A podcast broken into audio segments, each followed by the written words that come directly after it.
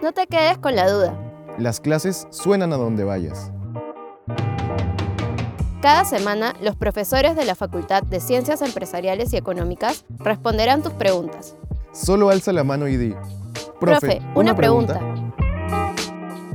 Hoy responde Dante Urbina, profesor de Economía.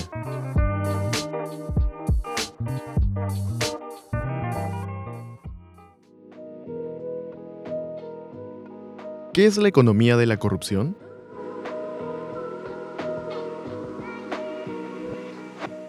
La economía de la corrupción es una rama de estudio aplicado de la economía. Tradicionalmente se ve a la corrupción como algo que haya que investigar desde el punto de vista político o jurídico como algo ilegal o desde el punto de vista ético como algo inmoral y ciertamente se puede tomar estos puntos de vista, pero la economía tiene también su aporte. Y esta rama de la economía de la corrupción ha comenzado a ganar bastante terreno en la investigación económica, especialmente en las últimas dos décadas. Lo que nos encontramos es que hay un contexto de interés y preocupación internacional creciente respecto a la extensión de la corrupción en múltiples países, incluidos los desarrollados, y la necesidad, por lo tanto, de combatirla. Tenemos múltiples instituciones, la ONU, Transparencia Internacional, el Banco Interamericano de Desarrollo, etc., muy comprometidas con el combate a la corrupción. De hecho, el Banco Mundial en un informe de 2003 refería a la corrupción como el único mayor obstáculo al desarrollo de las naciones. Y se han hecho también estimaciones sobre los costos de la corrupción, que no debe entenderse aquí meramente como los costos monetarios implicados en una transacción corrupta, sino los daños que genera para la sociedad, para la eficiencia económica, para el desarrollo, el hecho de que se estén distorsionando la asignación de recursos públicos para fines corruptos. Esa distorsión, el hecho de que por ejemplo, una obra de infraestructura pública no se haga porque un funcionario se queda con ese dinero, o se haga mal porque parte de ese dinero se diluye, es algo que afecta al desarrollo y por lo tanto se está prestando mucha, mucha atención a este problema y podemos decir que sigue una tendencia creciente en el mundo de las investigaciones de economía.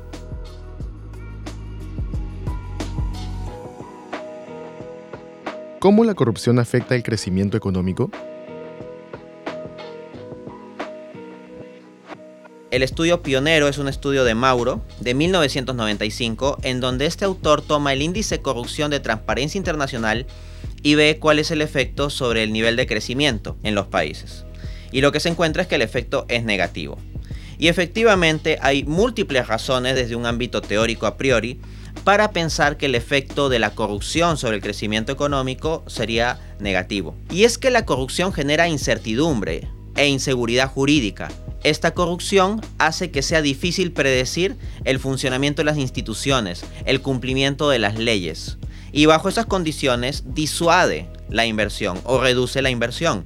Asimismo, la corrupción implica una asignación ineficiente de los recursos públicos. Hay obras que se programan o que se prometen y que se presupuestan, pero a final de cuentas no se ejecutan o se ejecutan muy poco y la mayor parte de ese dinero va a funcionarios corruptos.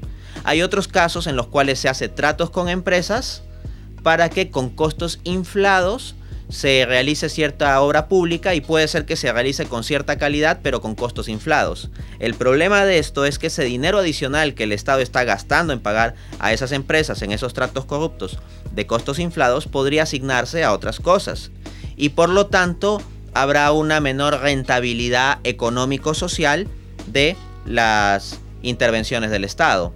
Asimismo, la corrupción genera inestabilidad política. Cuando se descubre una corrupción extendida dentro del aparato público, esto genera una incertidumbre en donde eventualmente se puede llegar a procesos de cambio de gobierno, de régimen, de golpe de Estado o de riesgo de que pueda haber ese tipo de cambios. Y esa incertidumbre política, esa inestabilidad política también suele retraer las inversiones. En consecuencia, vemos que la corrupción reduce el crecimiento económico, sobre todo por la vía de retraer la inversión privada y asimismo distorsionar la eficiencia del gasto o inversión pública.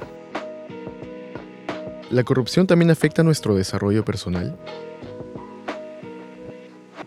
El efecto de la corrupción sobre el desarrollo humano es múltiple porque hay múltiples dimensiones del desarrollo humano. Si tomamos como referencia el índice de desarrollo humano, tenemos que tiene tres componentes, el componente de ingresos, el componente de salud y el componente de educación. En cuanto al componente de ingresos que se asocia al crecimiento económico, al PBI, encuentras que la corrupción va a afectar negativamente al desarrollo humano en tanto afecta negativamente la dimensión de ingresos. En el caso del sector salud y el sector educación, al distorsionarse la asignación de recursos públicos para estos sectores, hay una disminución de la eficiencia y por lo tanto eventualmente del bienestar. Por ejemplo, se ha encontrado que una medida sumamente eficiente para mejorar la educación es tener profesores de buena calidad que estén bien pagados. Pero lo que resulta es que muchas veces la inversión en educación se centra solo en infraestructura. Una de las posibles razones, y que hay ciertos estudios que han analizado ello, es que en la construcción de infraestructura es más fácil realizar tratos corruptos, inflar costos, por ejemplo. En la asignación de salarios, si hay una subida salarial a docentes y requisitos de alta calidad, es más difícil introducir la corrupción, el soborno, los costos inflados, que en construir o expandir infraestructura. Pero lo que termina siendo más eficiente a la larga es tener profesores de buena calidad en una infraestructura adecuada que tener un montón de infraestructura que muchas veces no se usa o está hecha con mala calidad por causa de los tratos corruptos entre el Estado y las empresas. En cuanto al sector salud, lo que encontramos es que la corrupción puede llevar, por ejemplo, a que haya equipos médicos que deberían comprarse y que no se compran porque parte de ese dinero se diluye en el bolsillo de ciertos funcionarios públicos. O también puede suceder que se compran equipos de mala calidad. Esta menor calidad de la infraestructura genera una menor calidad de la provisión del servicio salud. Se encuentra asimismo que la corrupción tiende a aumentar la desigualdad. ¿Por qué? Porque los agentes con más poder económico, con más dinero, están en más capacidad de utilizar ese poder económico para influir sobre el Estado y direccionarlo en función de sus intereses. Porque no solo tenemos una desigualdad económica de partida por los temas monetarios, sino que a eso se va a sumar ventaja ilícita que podrían ganar élites de poder con el dinero y los sobornos. ¿La corrupción es un problema principalmente del sector público? Es un mito pensar que la corrupción es exclusivamente un problema del Estado o del sector público. Todo acto de corrupción implica un corrupto y un corruptor, de tal modo que están implicados no solo los funcionarios públicos que reciben sobornos, sino también las empresas que los dan. Y las empresas pueden tener incluso motivos para de forma activa buscar sobornar a funcionarios públicos.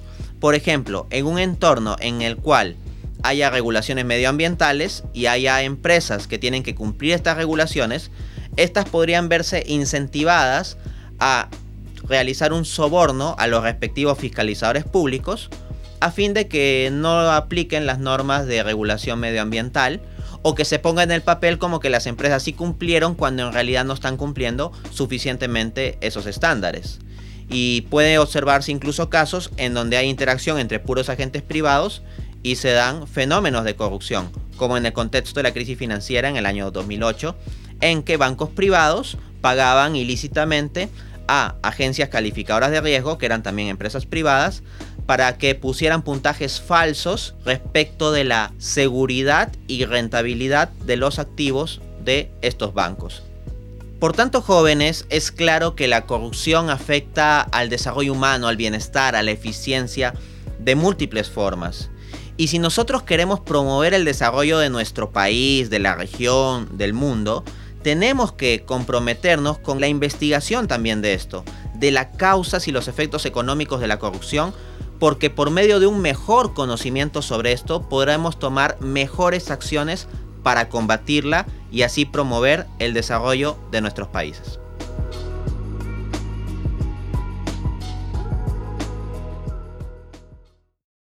Si quieres que tu pregunta aparezca en un nuevo episodio, escríbenos al correo eventosfacultadcee@ulima.edu.pe. Para escuchar más respuestas a tus preguntas, suscríbete al programa en Spotify, Apple Podcast o la plataforma de podcast que prefieras.